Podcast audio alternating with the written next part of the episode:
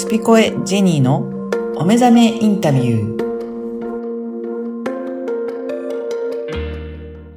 こんにちは、声ラボの岡田です。こんにちは、ジェニーです。ジェニーさん、今回もよろしくお願いします。よろしくお願いいたします。あの、今回はどういったお話をジェニーさんしていただけるでしょうか？はい、えっ、と、今回から、あの、え5回に分けては、はいえっ、と、ゲストさんを呼ばずにですね、えっ、と、私が日頃感じていることを、はいあの、岡田さんと一緒にお話ししていけたらと思うんですけれども、はい。えっ、と、まず1回目の、えー今回は、えー私がよく、あの行ってるドバイ、うん。っていう国がありますけれどそのドバイが今どうなっているかということを通してはい。なんか人がやはり何を、えー見るべきかとかうん。するべきかとかうん、そういったものをあのお話ししていけたらなと思います。おーやっぱりドバイに行ってみていろいろ日本との違いとかも感じるところはありますかね？はい、かなりうん。もう真真逆のお。あの状況なので、はい。はい、例えばどんうなところが違うと感じられますかね？もう完全にあの、日本は、うん。もちろん世界が今コロナとともに、まあ、はい。歩んでいるっていう状況は確かだと思うんですけども、どうやって歩んでるかっていうことなんですけれども、はい。日本は、えードバイというところと比べたらもう止まっているし、止まらせられているという状況。はい。ドバイは、えー進んでいくという選択肢を持って、もちろんコロナは無視できないので、うん。コロナ対策をしながら経済を活発に動かしていこうといううん。あのエネルギーが満ちてますね。なるほど。どういったところで活発に進んでいってるなというふうに感じられますかね？そうですね、もういいらっしゃったらわかるんですけれども、人があの世界各国からもう来ていて、はい。えー観光がすべて再開されているというところですね。そうなんですね。はい。。で、まあもちろんあのマスク着用とか、うん。えソーシャルディスタンスを守るとかっていうところで言うと、あの、タクシーは、えー普通車は2人までとか、はいまあ。それを超えてしまうと罰金が課せられるといった厳しい面はもあるんですけれども、きちんとその罰金という制度もありつつ、うん。守るべきところをはっきりとさせるっていう、うん。そういうところが、あの、あるので、あの、それを守って過ごすと。うんで、日本はですね、あの、なんかうやむやになっていて、はい。民意に任せてしまうわけですよ。そうですね。ね。なので、リーダーシップっていう意味で言うと、あのはっきりしないところってあるので、民意というのが人それぞれになってしまい、はい。あのまあ、やりたい放題、言いたい放題とか、うん。そんな感じになりますよね。そうですね。はい。うんなので、まあ、自粛警察とか、はい。そんな存在も現れてしまうということで、逆になんか人間不信に陥るみたいな状況まで作り、作られてきちゃったかなと。なんか不健康だなって感じします。なので、ドバイだとしっかりとルールが決まって、それを破ると、まあ、罰金だったりとか、そういうふうに罰則もすごくしっかりしてる。その代わり、経済を回していこうっていう、そういったエネルギーがすごくあるっていうことなんですね。そうですね。うんあ、のーもちろんドバイ自体が観光をえっと第一として、あの収入として得ている国なので、とはいえ、まあ、観光国ということで、えーもう、まあ、コロナが、あのー始まった時には、うんすぐにあのロックダウンをかけまして、はい。対策を練りました。あのー街中を消毒するとか、うん。部屋一つ一つを消毒するとかっていうことを、あの、もちろんやりましたけれども、あの、その3ヶ月間のロックダウンの間に、えー実際その患者数がどうなったかっていうと、はい。えー減りは減りはせずに増えたんですよ。おー、そうなんですね。はい。はい。ということは、えー経済をもう止めても、うん。えー感染者数が増えるんだったら、はい。経済を止める、えー理由がないねと。うん。逆に経済を止めたままにしたときに、経済を苦にして命を落とす人が増えていくっていうことが予想できるということで、はい。であるならばきちんと政策を持って経済を回すっていう、その方が、あの、一人一人の、まあ、生活ももちろん、あうん。の、向上してきますし、止めるよりは。なので、安心という、あの、気持ちが免疫力を上げますよね。ああ、はい。日本みたいにこうネガティブなあのニュースばっかり聞いてるともう何もしてなくてうん免疫が下がると思うんですよ。そうですね。うん。外にも出れないような状況ですし、なのでそういう、あの、まあ、王政という仕組みが王様の言ったことは全てであるというところで言うと、それを悪用してしまうと独裁者になってしまいますけれども、はい。えーそもそものドバイの王様のポリシーというのが、えー人は感動することうん。をやめないっていう、感動を探していると。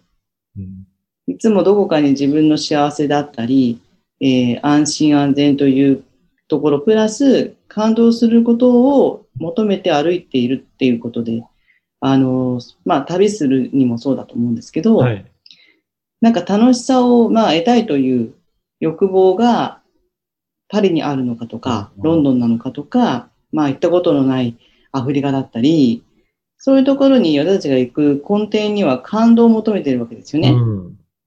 あと非日常性ですよね。はい。だからそういったところを提供していくっていうことで、人の幸福が、えー増すんであれば、私たちはそれをやると。なので、あの、来た人たちががっかりしないようにう、ん素晴らしいものを用意して、えーおくよというのが、あの、世界一というところにこだわっているんで、はい。はい。そこを結局、あの、止めずに、なおさら今のこの混沌とした状況において、あの、皆さんが、うんえー幸福を持続させることができるような、えー体制を整えるというのが、うんすごくよくわかるんですよ。うん。はっきりしていますし、まあ、本当にシンプルだなと。うん。うん。もしかしたら日本は政治家の方たちの、まあ、しがらみであったりとか、はい。何かバッグがついてたりとか、いろいろ、あの、憶測できるところがあると思うんですけども、もう真逆っていう感。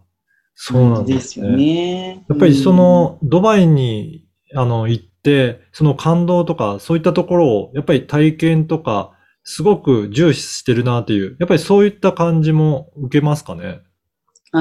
それはすごく受けていて、うん、うん。うん、あの、もともと砂漠だったようなところに、はい。もうたくさんの、えー想像できない建築物がうん。もう立ち並んでるわけですよね。うん。で、皆さんそれはもう、あの、ドバイという、あの、写真をどっかで検索されたりとか、はい。YouTube などで、あの、見ていただくともすぐにわかると思うんですけれども、じゃあ実際見た目だけではなくて、あの、まあ体験できるようなアミューズメントとかはい。っていうのに今回ちょっと行ってみたんですよね。はい。例えば、えっ、と、ジップラインっていう、あの、高い建物から、うん。えーマリーナという、その、えー海プラス、まあ、街並みですよね。そこを、えー見ながらうん。下っていくっていう、あの、バンジージャンプはこう、垂直に落ちますよね。そうですね。はい。でもジップラインって、はいあの、自分が飛行機みたいに。ちゃんと足を伸ばして、はい。こういう風に、あの、飛行機みたいにへえ下がっていくんですよ。えー。それも、まあ結構なスピードで行くんですけども、はい。まあすごい綺麗な街並みと、ちょっとスリルっていうことのうん。非日常性ですよね。そうですをやね。はい、やってみるんですけど、やってみたんですけども、きちんとあの、えっ、と、ヘルメットに、こう、カメラマイクができついていて、はい。自分の表情とか、うん。街並みと音楽が全部最終的に編集されてパッケージで送られてくるんですよ。はあ、そこまでもうエンターテインメントでパッケージになってるんですね。そう。なんか自分の宣伝に使えるみたいな。ええすごいですねう。ん。あとは、あのーまあ、ファミリーがやはり多いんで、はい。あのーその、アトランティスという、うんファームジュメーラっていう大きな人工島があるんですけども、ヤシの実、ヤシの木型の。そこが、あちょっとアラビアンナイトみたいな大きな、あの、グランドホテルなんですけれども、はい。あの、有名どころはですね、えーウォーターパークって言って、うん。いろんなタイプのスライダーがあります。ああ、はい。で、そこと、まあ一番の目玉はやっぱり直角行に落ちていく。落ちた先にサメがいるみたいな。すごい体験。こんなちょっと、いろんな体験ができる、はいあの、ウォーターパークのある、そのアトランティスには泊まったんですけれども、はい。まあ世界各国からいらっしゃっててですね、もちろんお子さん2、3人からもう10人ぐらいの家族とか、でそういった人たちが、あの、とても美味しいビュッフェをまず、えー朝食でいただき、その後はそのウォーターパークがまたね、めちゃくちゃ広いんですよね。はい。そこに行って一日中遊んで、うん。で、また夕食を食べて寝ると。うーん。そんなね、健康的なことですね。もちろん、あの、えっ、と、まあ、敷地が広いので、カートで移動するそのカート乗り場ではマスク着用なんですけれども、プールと、あと海は、はマスクは逆に禁止なんですよ。ああ、そうなんですね。危い。ないので、はい。はい。そこは、あの、ガードがいつも見て注意をしていますね。そこら辺はやっぱ徹底してるし、はい。マスクもあちこちに置いてあって、はい。あの、無料で持ってっていいよ。そんな状況なんですね。はい。うんホテルにもあちこちもホテル、あの、マスク置いてありました。うん。うん。あこの体験を通じてですね、ぜひ、この、今、日本で暮らしている方たちにも、いろいろやっぱり伝えていただいて、どうはい。世界で起こっていることを、まあ、今回お伝えいただきましたけど、どういうふうに感じて、なんか普段の生活だったりとか、今から取り組むことを、なんかこういったところをちょっとポイントとして、えー取り組んでいただきたいとか、何かそういったメッセージみたいなのがあれば、ぜひ伝えていただきたいなと思うんですけど、いかがですかね？えっ、と、この5回シリーズでは、その、毎回毎回そういったちょっとメッセージ性を、あの、持ったタイトル、テーマにしていきたいんですけれども、うん。あの、やっぱりこう、環境っていうのが一番今の自分に対して影響力があるので、はい。この環境が果たして自分にとってどうなものかなっていうことをちょっと考えていただきたいんですね。あの、何かこう、政府がこう言ってるからとか、あの、ま、周りの目がこうだからできないっていうことに対して仕方がないなって思うのか、うんそうは言ってもやりたいなのか、どっちなのかなとか。うん。で、確かに大胆なことができないっていうこともありますけれども、はい。そういった時に、じゃあ今できることって何だろうとうん。いうことをやめないでほしいんですよ、考えるのうを。ん。うん。後で、この、例えばこう、何々やりましょうって言った時に、あ、じゃあコロナが終わってからねっていう方いらっしゃいますけども、はい。コロナ終わらないので、うん。そうですね。はい。で、終わったっていうことは何かっていうと、政府が終わりを宣言するとかうん。しかないんですよね、終わるって。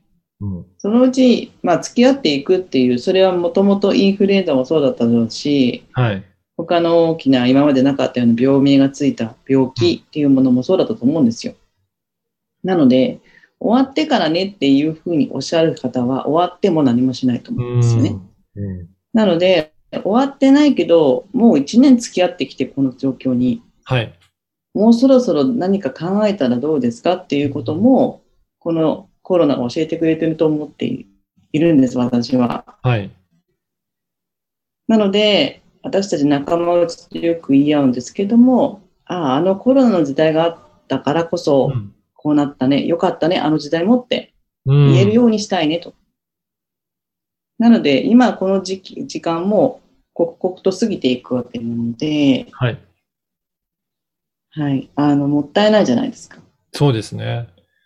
なので何か、うん、有効活用できるように、えー自分の環境をうん。あ何かしらで変えていくっていうことはした方がいいかなと思います。いやーぜひ、本当に今日のお話を伺った方も、ぜひ皆さん何か行動していって変えていけるようにしていただければなと、その参考にしていただければなというふうに思います。